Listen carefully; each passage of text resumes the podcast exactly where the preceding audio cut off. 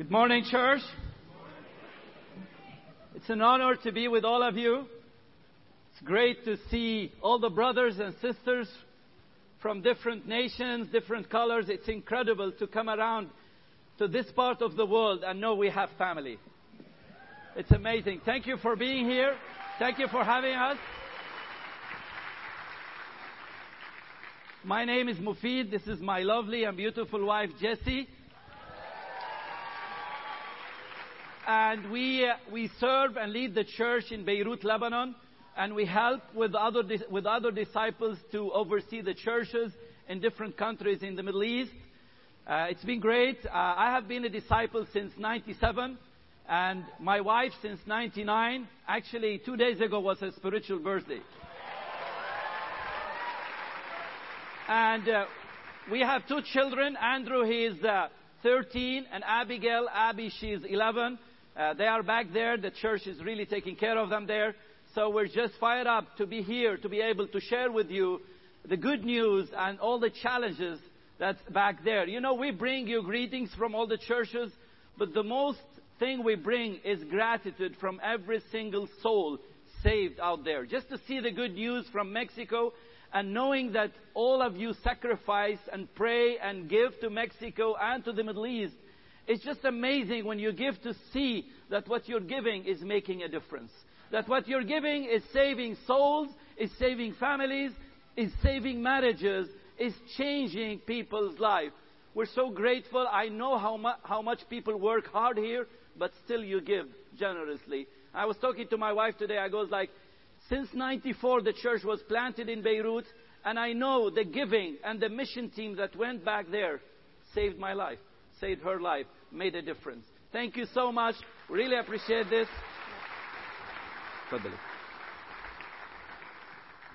Greetings from the Middle East, from the sisters from the Middle East, uh, where Jesus walked, but Satan destroyed.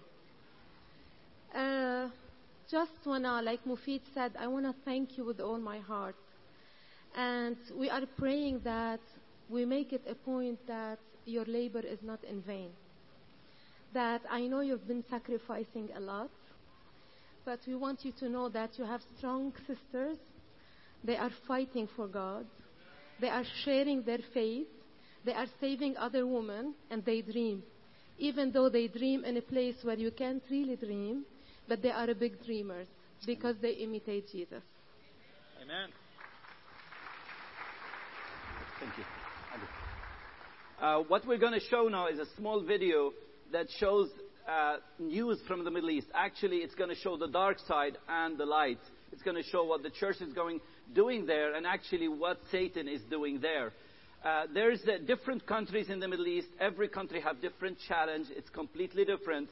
So you're going to see uh, tough pictures that shows really what Satan is doing there. But in the same time, we're going to show you the other side. So let's watch the video, and then we'll share the word of God with you.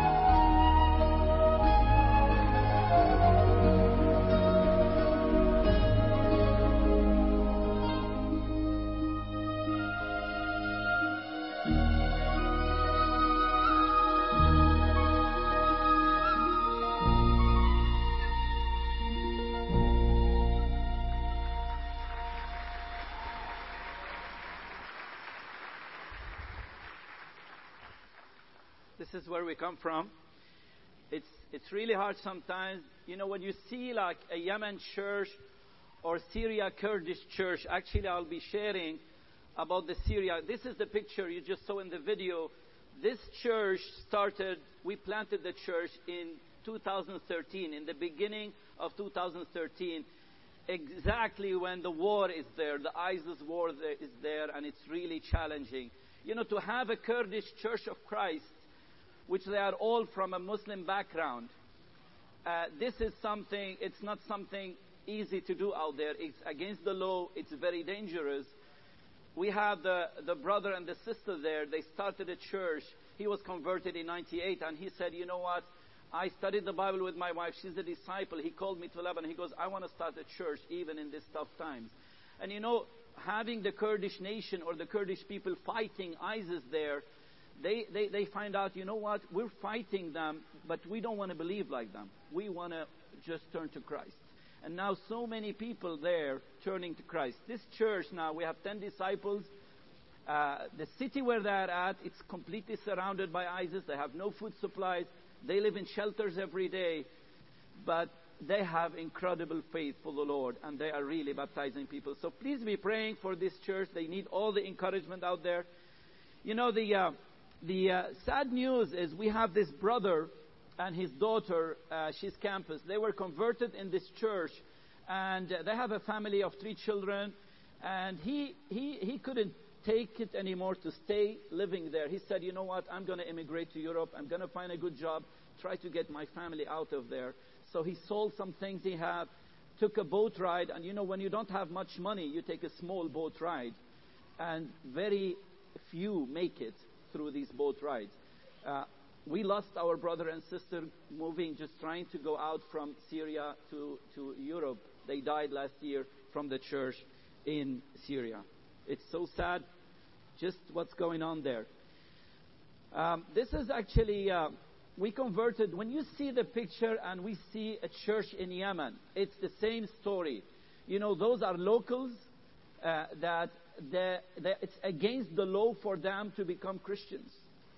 We have 30 disciples now. There's a civil war going in Yemen. They are scattered there in Yemen. We're in touch with them hardly, but they are really fighting for their faith. He became a disciple. He had three children. His wife started studying the Bible, and her parents didn't agree on this and she continued studying the Bible, they burned her to death. She stayed two weeks in the hospital. We couldn't save her. Her husband is deported out of the country. He lives now in our church in Egypt. This is some of the stories that we face in the churches back there. Honestly, what I will be speaking about today from the Word of God, I'm going to be speaking about unity. You know, unity it's something that have always been there. It's a joy for God's heart to see His saints united, to see the church united. And it's a joy for Satan's heart to see the church disunited. From the beginning, from Adam and Eve, he wanted to disunite them. All the time, you go to the first century church, you read the scriptures, as we're going to read today in Philippians, you see the battle is on unity. Our unity, our unity with each other, our unity with God. This have always been the battle. Back there in the Middle East, in the churches, so many times we're fighting these fights that we're not supposed to fight. We should supposed to fight the war with Satan. And you just, you know, he's just wasting our time. He's just, you know, I was speaking in Coexist in the Reality 16. I said, you know what? We are just wasting our time on, on little issues. And, and I, I hear the, the stories of this unity here just for politics. You know, like who's running, who's going to be president, who cares? You know what? It's the same thing, the same thing back there. You know, we just, so many times, we just fight for some issues. And you know what? We are wasting the time, but Satan is not wasting his time. He's changing the world around us.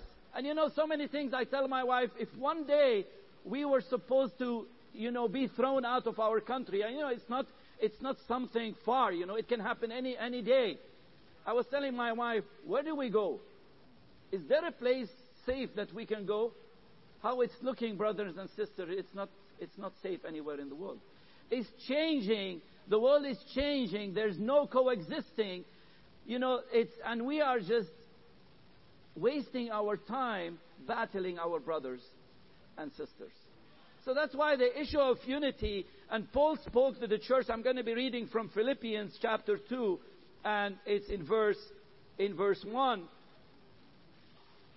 And Paul here is really addressing the church that he can see Satan is disuniting. He can see Satan is destroying. And he goes, let me tell you how important it is, unity. Let me share with you what we can do to really unite the church. He goes, therefore, if you have any encouragement from being united with Christ, if any comfort from His love, if any common sharing in the Spirit, if any tenderness and compassion, then make my joy complete. You know, Paul, he's like, please make my joy complete. Make the joy of God and Christ complete. How? It's simple. Sometimes we complicate it, but it's very simple. He goes by being like minded, having the same love, being one in spirit and of one mind. Do nothing out of selfish ambition or vain conceit. Rather, in humility, value others above yourselves. Not looking to your own interests, but each of you to the interest of the others. In your relationship with one another, have the same mindset as Christ Jesus. You know, that's, that's the advice. Just have the mindset of Jesus, and you will find the unity. You know, when we all have the same mindset, uh, mindset of Jesus, we will all have the same mindset. Who, being in very nature God, did not consider equality with God something to be used to his own advantage. Rather, he made himself nothing by taking the very nature of a servant, being made in human likeness, and being found in appearance as a man, he humbled himself by becoming obedient to death, even death on the cross. Therefore, God exalted him to the highest place and gave him the name that is above every name. That at the name of Jesus every knee should bow in the heaven and on earth and under the earth, and every tongue acknowledges that Jesus Christ is Lord, to the glory of God the Father. You know, and here I, you know, going through this advised, going through this, you know, like Paul, it's on his heart. It breaks his heart to see the saints and the church disunited. And he goes, You know, I just want you to look at Christ. And so many times we forget, when we're fighting, we forget to look at Christ. And you know, what I came up of these verses, I came up with a new beatitude. Blessed, blessed are the bankrupt because they will be rich. You know, that logic doesn't work with the world. You come to a businessman in the world, he goes like, you know what? If you're bankrupt, you will be rich. It doesn't work. And you know what? Everything in the Bible is not the wisdom of human and, and men. It contradicts our wisdom. It contradicts the way we think. It's not logical, but it's godly. So, brothers and sisters, you know, when I am bankrupt, this is the time when I will feel rich. But rich from who? And this is what the scriptures speaks here. You know, in Revelation, you all know the church back there in Revelation, in Ephesians, Revelation 3.17, church of Ephesians, you say, and that's, and that's what they were saying. They were so rich. I am rich. I have acquired wealth and do not need a thing. You know, when you, when you feel as a disciple, you know, I'm rich. I know what I'm doing. You know, I'm, I'm in control. This is the only minute where God come and tell you, but you don't know. You do not realize that you are wretched, pitiful, poor, blind, and naked. You know, this is the minute when he comes to the church, like, you know what? You think you make it? You made it? No. There's still a long way. You know, the minute we think we're like, we graduated. You know, in Arabic, a disciple is a student. When you translate it, it becomes a student. And you know, a student will keep learning. That's in the attitude. The minute you say, you know what? I'm not a student anymore. I have been around in the church for 30, 40 years. I'm graduating now. Let me tell you, brother and sister, if you announce that, then you need to go to heaven. so can you dare to say this? That's graduation in, in, in, in the church. You know, and the incredible verse in Matthew 5 and verse 6, he goes, Blessed are those who hunger and thirst for righteousness, for they will be filled. Wow. I'm hungry. I'm thirsty for righteousness. Imagine you say, I'm rich in righteousness. I am full in righteousness. God is going to look at you and say, you poor.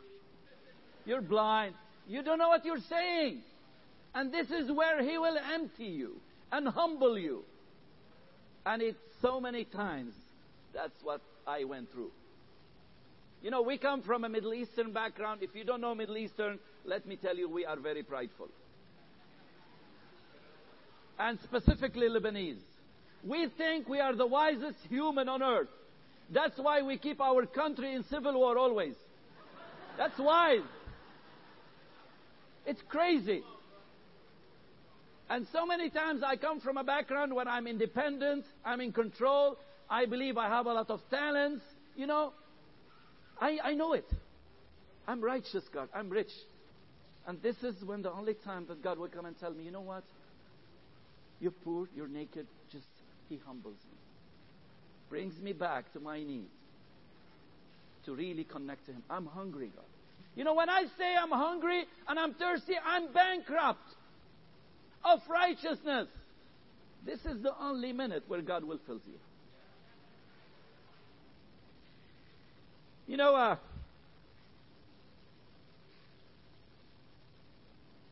you look at this, a rich church is what? It's a united church. You know, when, when the world look at the church united, loving each other, what do they see? They see the disciples of Christ. That's what they see. How do I build? How do I build unity in my church? Paul is so simply saying, you know, by imitating Christ's mind. You know, Christ being nothing, being human, when he know that he is God, he is great, he is in control, but bankrupting himself from being, you know, I'm nothing, humbled himself. This is what I want to imitate. If Jesus felt bankrupt, this is where the Bible says God exalted him. If Jesus was humbled, even to the death on the cross, who am I to say I'm rich and I'm in control? You know, uh, Looking at this picture, be bankrupt, and Paul talked about love in the church. I'm not going to say be rich in love in the church. Brothers and sisters, be bankrupt in love. You know, uh, the couple here, they became a disciple last year. Also, the single tall brother there, he became a disciple last year. And one of the things, this couple, they came first time to church last year into our camp. We have a summer camp, and they attended the camp. They, they were new there. They heard the lesson. And then in the end of the camp, before they leave, Tony walks up to me. He goes, and he's crying. That's the first time he talked to me. He's crying. He goes, We're getting a divorce. They have two little kids. My marriage is broken.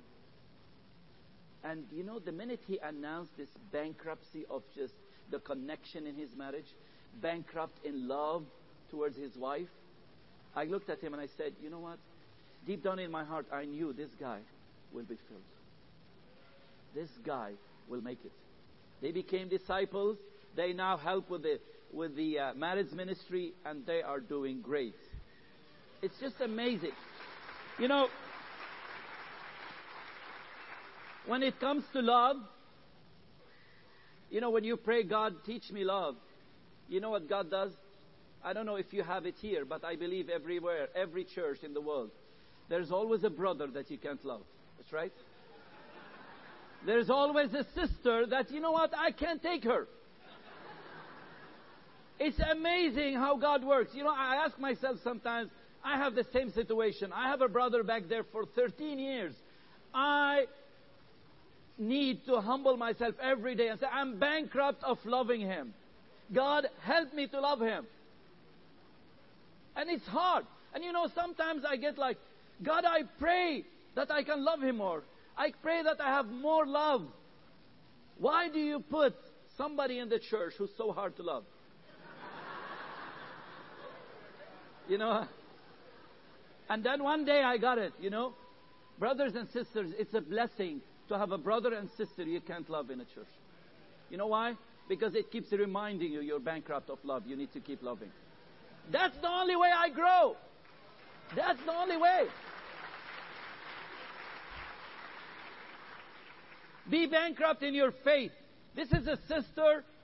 She became a disciple six years ago. She's a mother of special need. He's autistic with a blue shirt, t-shirt, and his name is Kurt. She have a, a Kale, and now she have a new baby, Zoe. She became a disciple six years ago. She's from a Jehovah's uh, Witness background. She's an incredible sister. She helps the special needs ministry in Lebanon, and she have really changed. And her husband comes from a, an Orthodox church, very religious. He's very rich. He is in control of his relationship with God. But he saw the change in his wife and he liked the change. It's better. You know, they were getting divorced. Now they are better. So he started coming with her to church. But for six years, he's coming, he's supportive. But you know what? He knows it all. He knows how to live for God.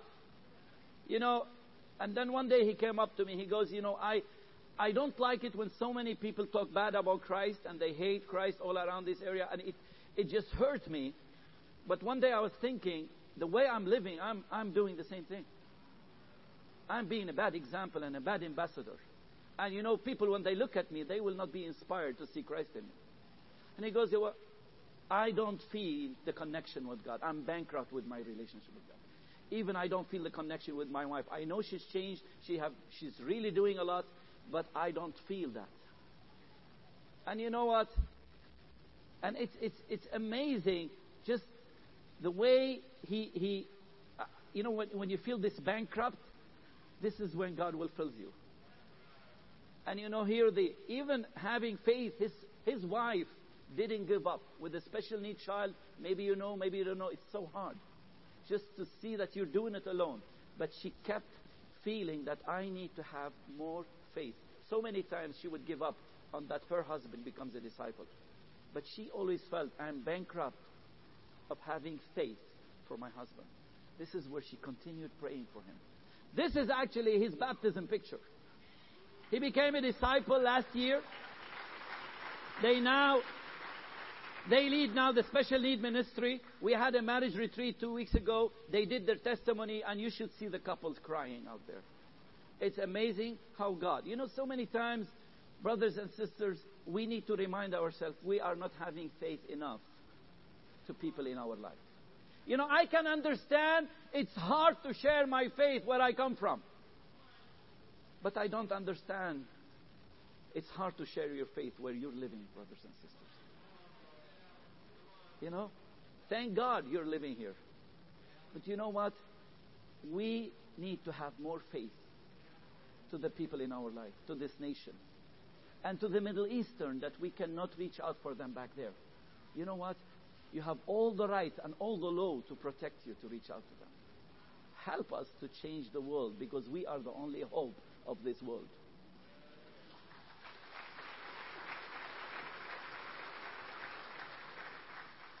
Incredible three singles brothers. Actually, the guy with the Reebok, he's getting married in July. I think his sister is somewhere here. Be bankrupt in your prayers. You know, it's amazing this story.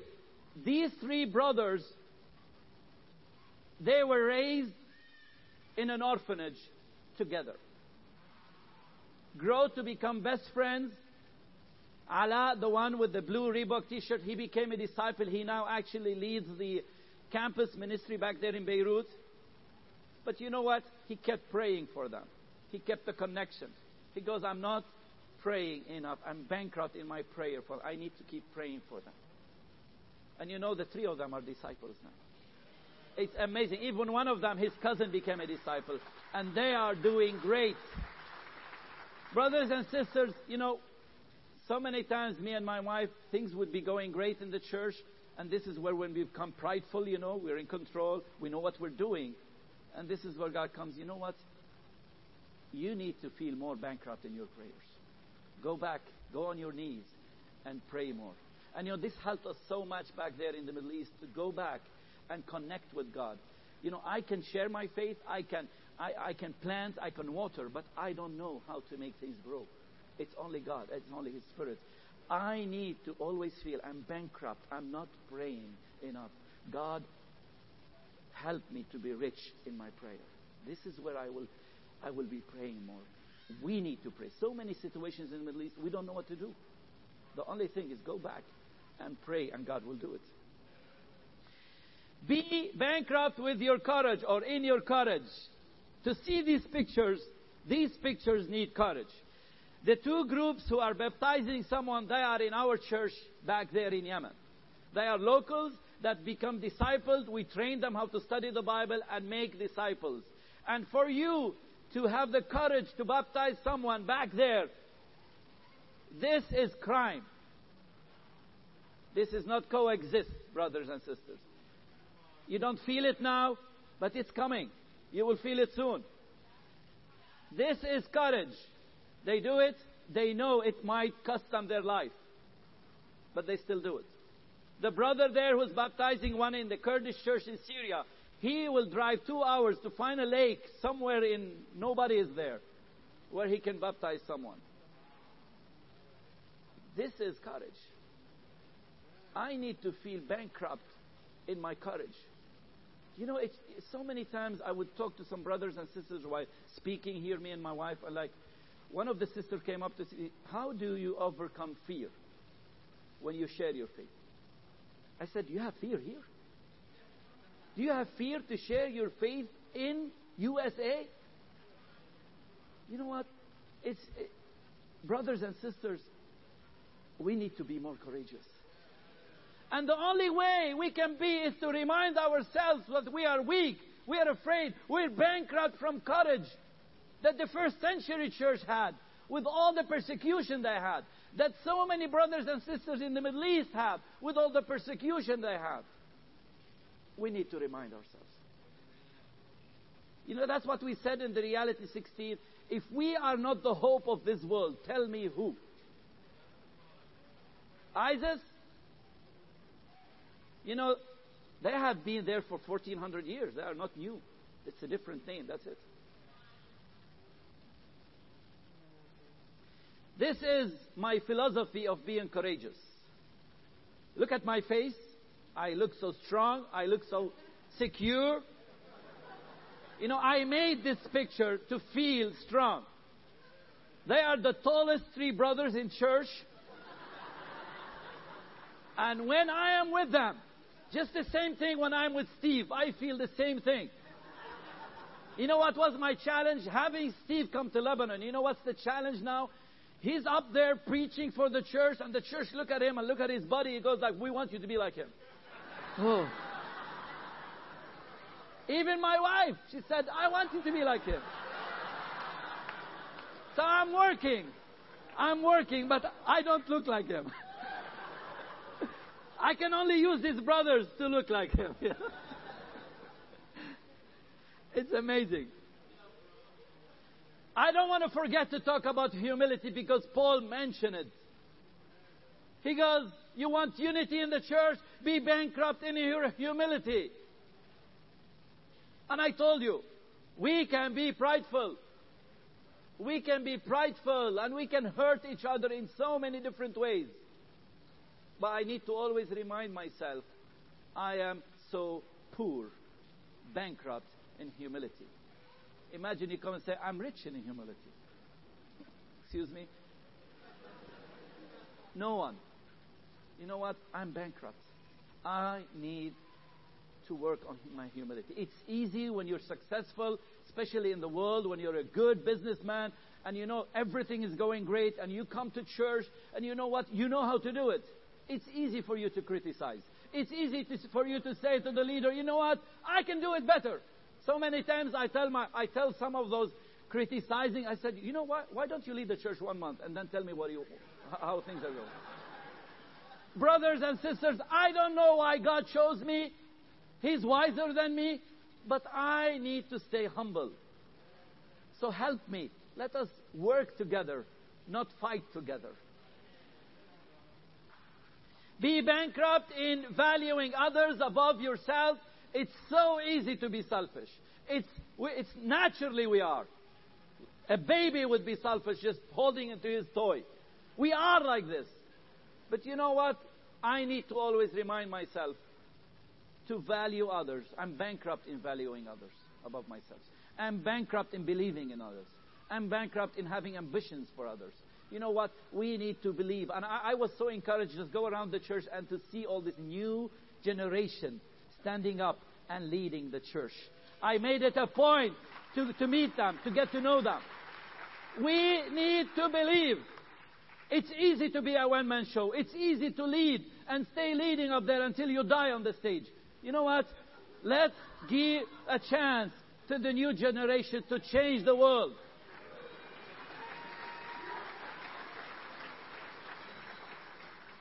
I love this. Be bankrupt in, one, in being in one in spirit and mind with others. You know, so many times it's amazing how we look at this. We all have the Holy Spirit, that's right? Let me tell you something. I think you know it, but I will remind you. The Spirit doesn't come with levels. There's no five star spirit, four star spirit, one star spirit. It's one Spirit. God's Spirit. You have become a disciple one week ago. You have the same spirit that I have. And God look at you as He look at me. It's not because I have been around for long or I have so many victories or baptized many people I have a better spirit than you or a, or a higher level spirit than you. We're one in spirit. Let us remember this. This should lead us to be one in mind. Politics can divide us. Many little things can divide us. So many times it's silly things divide us. And you know what? It's a waste of time. My lovely wife? Well, uh, I just want to share my testimony how I became a disciple, and it's uh, I felt like overwhelmed with joy that it's the whole this week I've been sharing my testimony, and it was my spiritual birthday. And I don't believe it's coincidence. I believe God made it happen like this. Uh, uh, I don't know, like many of you heard me talking, like I was raised in shelters more than 20 years. I don't know if you know what is shelter. It's a place where you cover from yourself so the bombs will not Underground. underground. And it was maybe one big like this stage here with hundreds of people sleeping on the floor. Not for one year, not two, not three, for many years. And honestly, we hardly could eat because it was a really, really bad war. One day we go to school, then another day we stay. I got so bitter.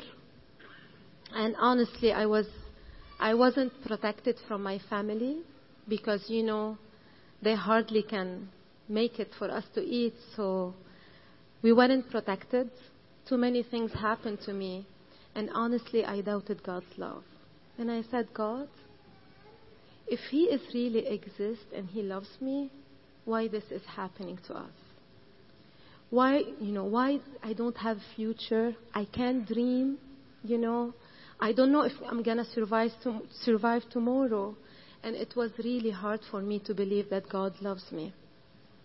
And being abused when I was a kid, and not for my dad, he didn't protect me, and I felt more that God doesn't love me.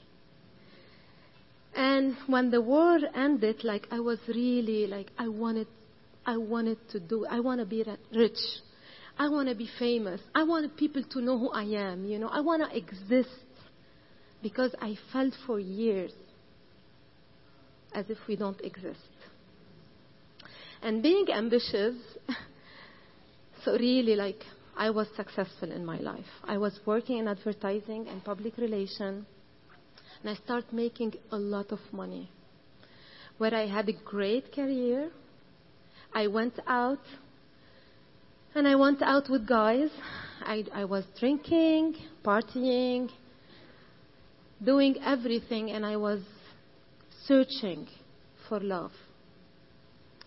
And I wasn't finding the love. You know, I was empty, like my brother shared. I was empty. And I thought, hmm, maybe if I make more money, I will be more happy. And I make more money. But I wasn't happy. Hmm, what every girl wants. We want to be married and have a family, right? And I met a nice guy he was my ex fiance for six years. He was handsome, rich. We bought a house. we bought a very expensive house. I had my wedding dress, everything ready. But you know what? I wasn't happy. Every night I used to cry. I don't know what's going on with me. And I still remember, and I said, God, if this is life, I don't want it because I thought I would be happy, but I'm not. And then my little brother invited me to church. And honestly, they were reaching out to my ex fiance, not me, because they had no hope in me. and I'm sure if you know me before, you know that. So we went there, and I saw the church like here, like singing and praying, and I felt, oh, they are so sweet, you know, but not for me because I was so attached to the word, to where I am, because, you know, I will never let go of this. I will never let go of this. After all these years, I will never get let go of this. And then the next day they invite me to church and they ask me to study the Bible and I start studying the Bible and I still remember every time they opened the Bible with me, I cried like crazy the discipleship study, I'm like, we are not saved. And I knew that we are in a war. It's more dangerous than the physical war. And I was crying and I said, Whoa, my family are not saved. And I'm grateful that I didn't die. You know? And I was afraid. I wanted them to finish the study with me, honestly. Because I didn't want to die. And I'm not saved. And then since study, I still remember when I confessed all my sins. Honestly, I felt like a baby. It was the first time I've been open and talking about my life and what happened to me and all the damage. And I felt free, like pure. And when study with me, the cross study, it was a turning point in my life. I remember I went home for 24 hours reading my Bible and praying. And honestly, it was too hard for me to grasp the fact that God loves me. And He died for me. And while I was sinner, like doing all the bad thing, He died for me. And for me to feel this unconditional love, and I felt how I was stupid. I was searching love. I was begging people to love me.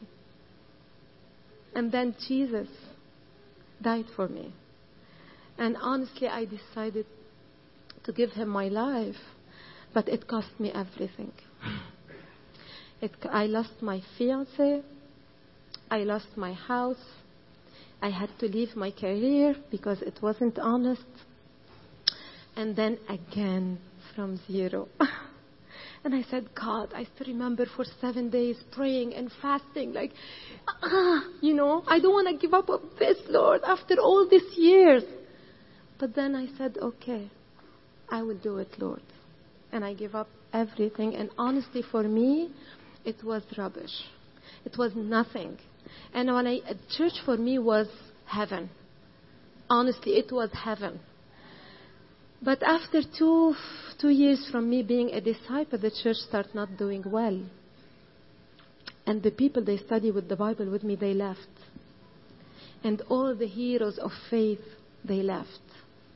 And I felt like, what's going on here? You know, being a fighter, I felt like, no way. And then, like, honestly, I thought, like, okay, maybe I should leave too. Then I remember I was praying and begging God. And I, I heard like him talking to me like, Jesse, all these years I waited for you. I believed in you and I didn't give up on you. And now when I needed you, you want to leave? And I said, forgive me, Lord, you know, forgive me. And I, and I wanted, being a fighter, I wanted to fight for God's church. I wanted to fight for my sisters there. And they asked us to lead the church, obviously in 2003. It was the best year, right? and they said, hang on there because no one has the time for you. See what you're going to do because everybody was busy. And honestly, God again and again is challenging me. We had to ask my brother to leave the church. And I was asking God why He's the one who brought me to church. Because he was living in sin and he didn't want to repent. And again, it was so hard for me to let go. And all my best friends, I had to ask them to leave the church. And it was really, really hard for me, like, to give up them, to love God more than their friendship, and to love God more than my brother. And it was very hard for me to do that. And honestly, like, we led the church and things start doing well. And you know, like Mufid said, it's always you're going to have one person where you feel like it's a constant fight. And honestly, with these sisters, I try to love her, to serve her, and do everything I can. But for 13 years, it didn't go well. Then I decided, you know, sisters, it's enough. I love her. I forgive her. I will hug her in church and laugh for her, but that's it. And honestly, you know it's not right, right? And I start losing my peace. And I start losing my joy. And you know when you pray, there's something wrong inside, you know? But all what I was thinking is me, my hurt. I've been doing this a lot. And, you know, the peace, peace when there is no peace. Uh, and then I was reading John 10:10. The thief comes only to steal and kill and destroy. And I ask myself, Jesus said that Satan comes only to steal and kill and destroy. What has Satan stolen from you, Jesse? You're not happy. You know, you're not happy. And I knew that. Like Mufid talked, he, he wants to steal my unity with my sister. And I asked myself, why the unity thing? Because the Bible said few the people who are saved, right? We are few. And he said the harvest is, is plenty, but the workers are few. And we are few and we're battling too many things. And I figured out that I'm battling my sinful nature. I'm battling my life trap, my insecurity. I'm battling like my, my, for my marriage. I'm battling for my kids. I'm battling for my pride, for my impurity. And I'm battling all this battle. And I look at my sister and I don't like the way she's treating me and I start battling my sister. I don't like the way you're treating me. I don't like the way you talk bad about me. And then she's battling me. I don't like the way you lead. Why you are leading, not me? And we start battling each other. And Satan is stealing my joy, and Satan is stealing my faith, and Satan is stealing our, our sisters in the church, and Satan is stealing my kids, and why we are battling. And Jesus was yelling at me, Jesse, stop it! Stop it. You are in the wrong battle. You need your sister. But God, don't you see? I know but you need her. God, she hurts me. She's always on me. Lord, I know. I know that you're going to do stupid things. I know you're going to sin. But you need each other. Lord, please, don't you see, Jesse, you need her. And then you know, in a battle, someone needs to die, right? And I said, Not me, Lord. She needs to die. Either her, I did that for 13 years and it's enough. And then Jesus said to me, Jesse, do you know who I am? I am the creator and I washed your feet. Do you know who I am? And I died for you. And trust me, this is the only way you will make it. You will not make it. This is the only way. And then I read in John if you remain faithful, even when facing death, I will give you the crown of life. And honestly, that's what keeps me and helps me to die and encourage me like one day I will see Jesus and I will spend my eternity with him. And when he sees me with my sisters, he will clap. He will say good and faithful servant. He will not tell me like, you were prideful, you were insecure. He said, you made it. Amen. And this is grace. And it's the first time, honestly, I got grace. That I'm a sinner. We are all sinners. But we need each other. And when we make it, we will get the crown. You know, sisters, it's worth it. It's worth it.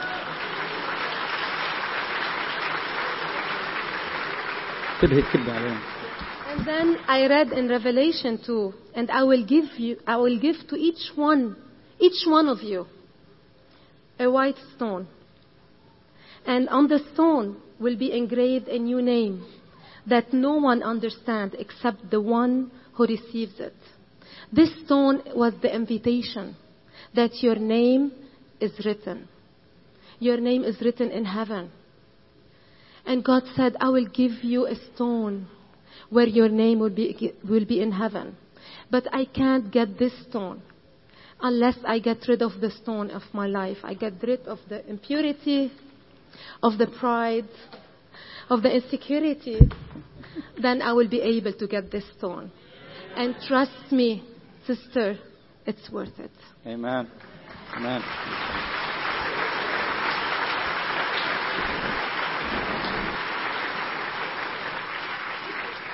You know, whenever she shares her testimony and she comes to that part when she says, I lost my ex, I would say, Amen. That's my sin, I'm sorry. You know, it's a, it's a funny story. I studied the Bible with him. And each time we come to church to share the good news about him, then the brothers go, so did you convince him to leave? Like, no, no, no. You know, so that's my sin, but he, he didn't make it. I'm sorry. I'm happy. Brothers and sisters, blessed are the bankrupt because they will be exalted. They will be filled. They will be rich. Thank you so much.